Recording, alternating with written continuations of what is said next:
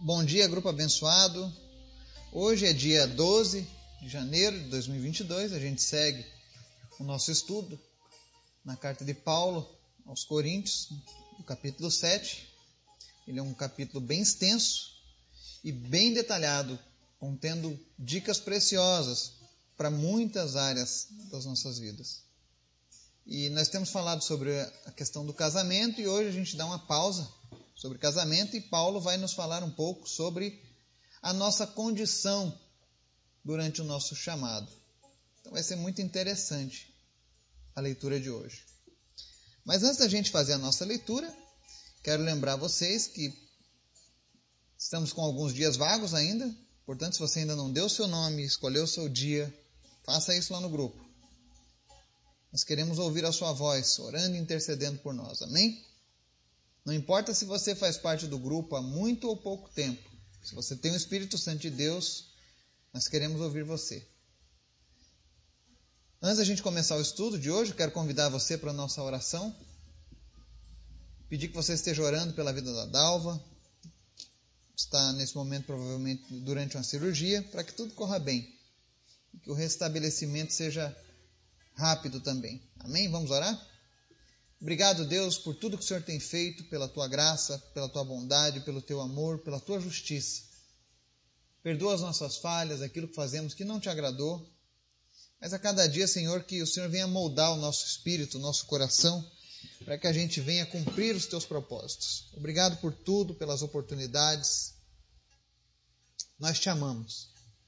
Visita cada pessoa que está nos ouvindo agora, Pai e supre cada uma das suas necessidades, abençoa, cura, restaura, transforma, liberta cada uma delas.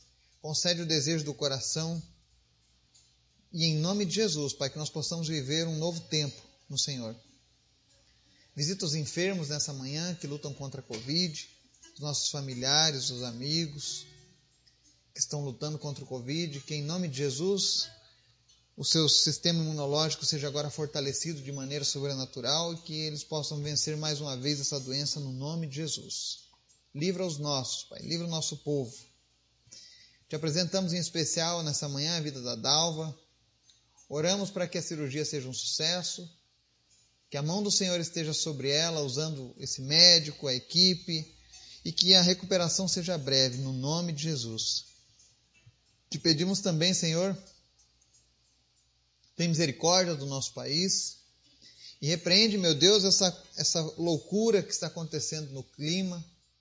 Que o Senhor venha trazer equilíbrio no nosso clima, no nosso país, em nome de Jesus.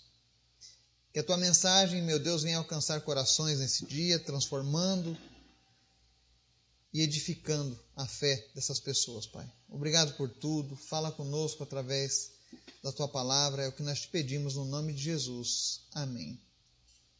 1 Coríntios 7, nós vamos ler hoje do 17 ao 24, que diz assim: Entretanto, cada um continue vivendo na condição que o Senhor lhe designou e de acordo com o chamado de Deus. Esta é a minha ordem para todas as igrejas. Foi alguém chamado quando já, já era circuncidado? Não desfaça a sua circuncisão. Foi alguém chamado sendo incircunciso? Não se circuncide. A circuncisão não significa nada e a incircuncisão também nada é, o que importa é obedecer aos mandamentos de Deus. Cada um deve permanecer na condição em que foi chamado por Deus. Foi você chamado sendo escravo? Não se incomode com isso. Mas se você puder conseguir a liberdade, consiga. Pois aquele que sendo escravo foi chamado pelo Senhor é liberto e pertence ao Senhor. Semelhantemente, aquele que era livre, quando foi chamado, é escravo de Cristo. Vocês foram comprados por alto preço. Não se tornem escravos de homens. Irmãos, Cada um deve permanecer diante de Deus na condição em que foi chamado. Amém? Esse é um capítulo da palavra de Deus que traz algumas controvérsias para o mundo moderno. E Paulo começa falando sobre viver na condição em que o Senhor te chamou, né? Continue vivendo da forma como o Senhor te chamou. Por que, que ele está dizendo isso? Você lembra que Paulo falava nos, nos versículos anteriores acerca do casamento entre o crente e o descrente. E ele fala que se não houvesse oposição de uma das partes, poderiam continuar casados sem problemas. Ele está dizendo que Deus não destrói um casamento apenas porque uma pessoa se converteu. Deus respeita. Agora, se um dos cônjuges, a parte que não conhece a Jesus, decide sair do relacionamento, Deus não vai imputar problemas para o seu filho, para o seu servo que estava casado com aquela pessoa. E aí Deus expande agora esse princípio, através de Paulo, para outras áreas da nossa vida. Lembrando que isso aí é uma ordem para todas as igrejas, né? Continue naquilo que você foi chamado. E aí ele faz o primeiro exemplo aqui no verso 18 ao 20, sobre a questão de judeus e gentios. Lembrando que naquele tempo haviam muitos judeus ali naquele meio. E aí ele diz: olha, se você foi chamado sendo judeu, né, não desfaça a circuncisão. Se foi chamado sendo gentil, não seja incircunciso. Ou seja, quem era judeu não precisava se seguir agora os padrões de vida dos gentios. Para você entender melhor o que é gentil e judeu, todo aquele que não era judeu era considerado gentil. Por exemplo, nós somos gentios aos olhos dos judeus. Tá? Então, ele está dizendo: olha, se você era judeu, não siga agora os costumes dos gentios. Se você é gentil, não se converta ao judaísmo para servir a Deus, porque isso não importa. E aí no verso 19 ele diz: O que importa é obedecer aos mandamentos de Deus, seja judeu ou seja gentil. Seja um cigano, né? seja um gaúcho. O importante é que você obedeça aos mandamentos. Eu, por exemplo, sou gaúcho. E sempre admirei a tradição gaúcha. Eu fui criado conhecendo essa tradição. E no que diz respeito à parte cultural, eu acho muito bonito a dança, acho muito bonita algumas músicas, porque tem outras músicas que não dá para mim ouvir, porque desagradam ao Espírito Santo. Mas grande parte delas são poemas que contam a história do nosso povo, do passado. E não há mal nenhum nisso. Então eu fui chamado conhecendo isso. Contanto que essa cultura não entre em choque com a cultura do reino de Deus, eu não preciso ser mudado nessa área. É como alguém que, por exemplo, ele é asiático. Ele não precisa ter os costumes do brasileiro ou do judeu para que seja aceito por Deus. Não. Continue naquilo que você foi chamado. Deus respeita a, a identidade cultural de cada um. Tá? Então isso é muito importante. Mas eu já vi pessoas usando esse versículo, olha, foi alguém chamado quando era circuncidado, não desfaz circuncisão. Ah, eu fui chamado quando eu estava na minha religião. Então não vou mudar, eu vou continuar sendo servindo a Deus na minha religião, porque foi assim que eu fui chamado.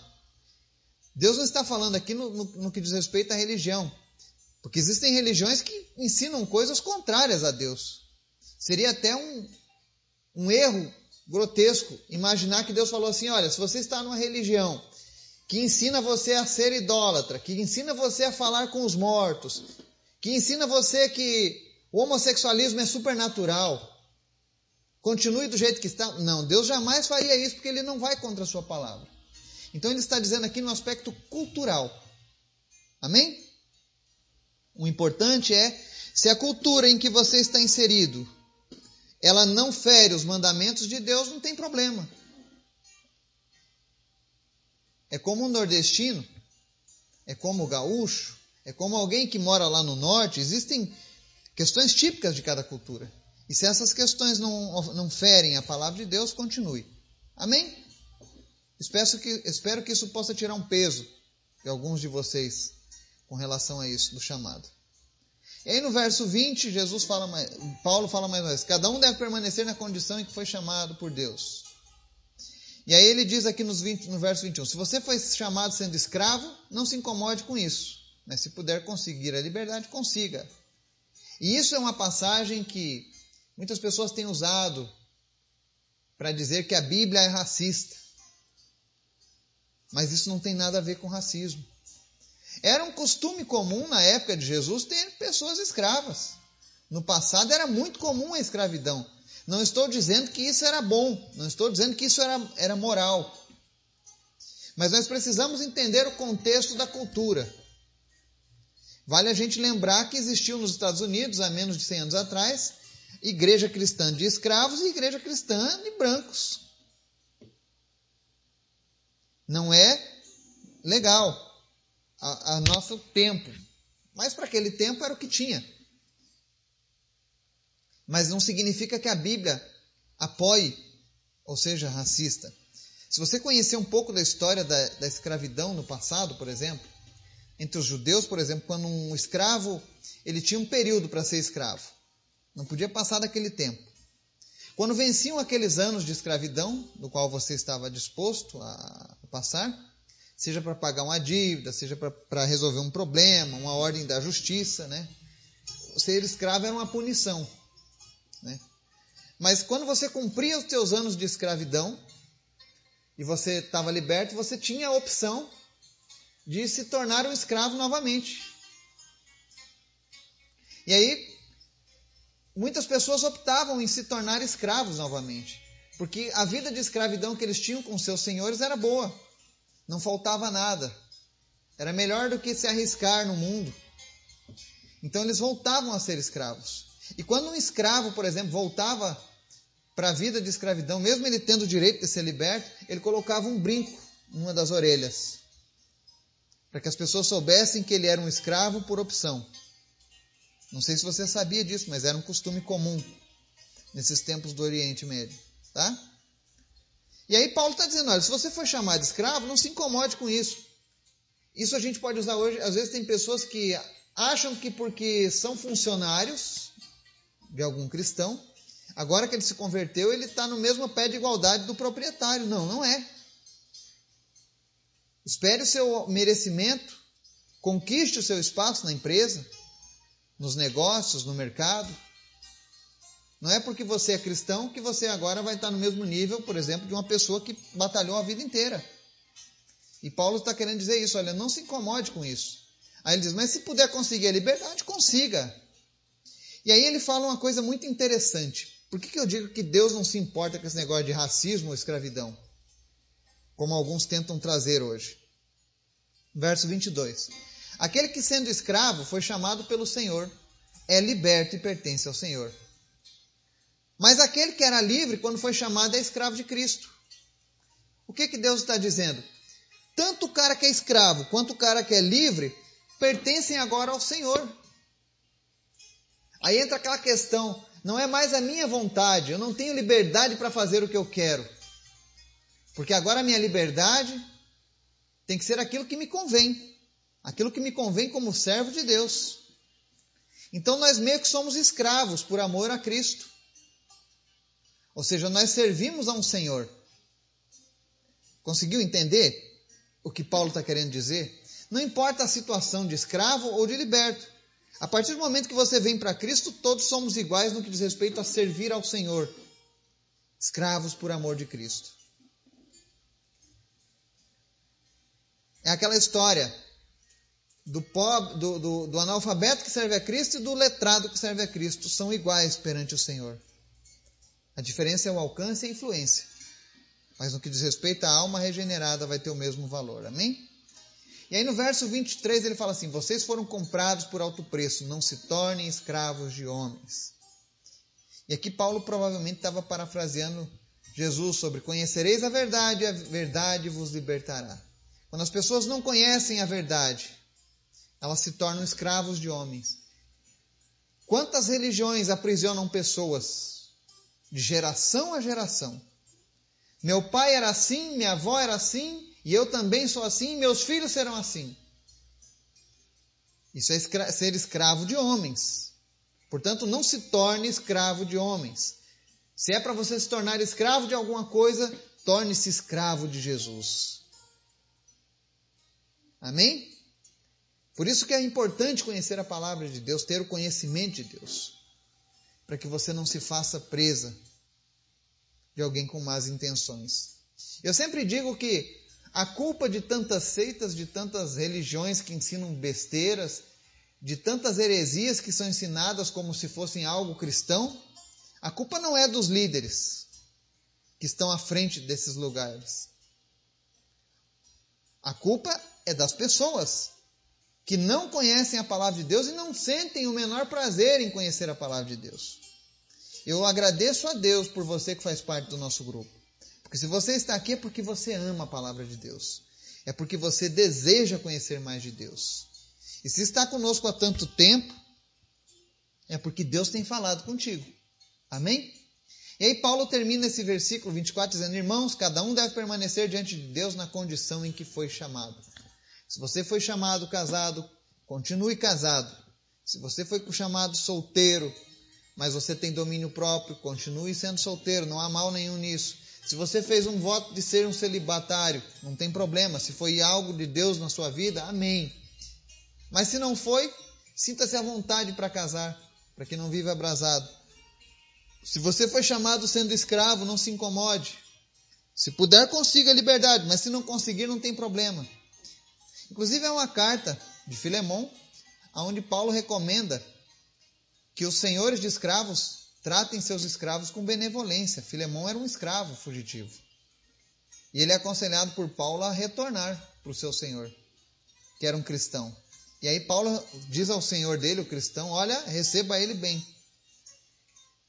Mas outro dia nós vamos falar um pouco mais sobre essa questão do, do, dos escravos nos tempos de Jesus e de Paulo. Amém? Que Deus te abençoe e que você possa ser liberto pela palavra de Deus. Não permita que falsos ensinamentos venham minar a sua fé. Amém? Que Deus nos abençoe em nome de Jesus. Amém.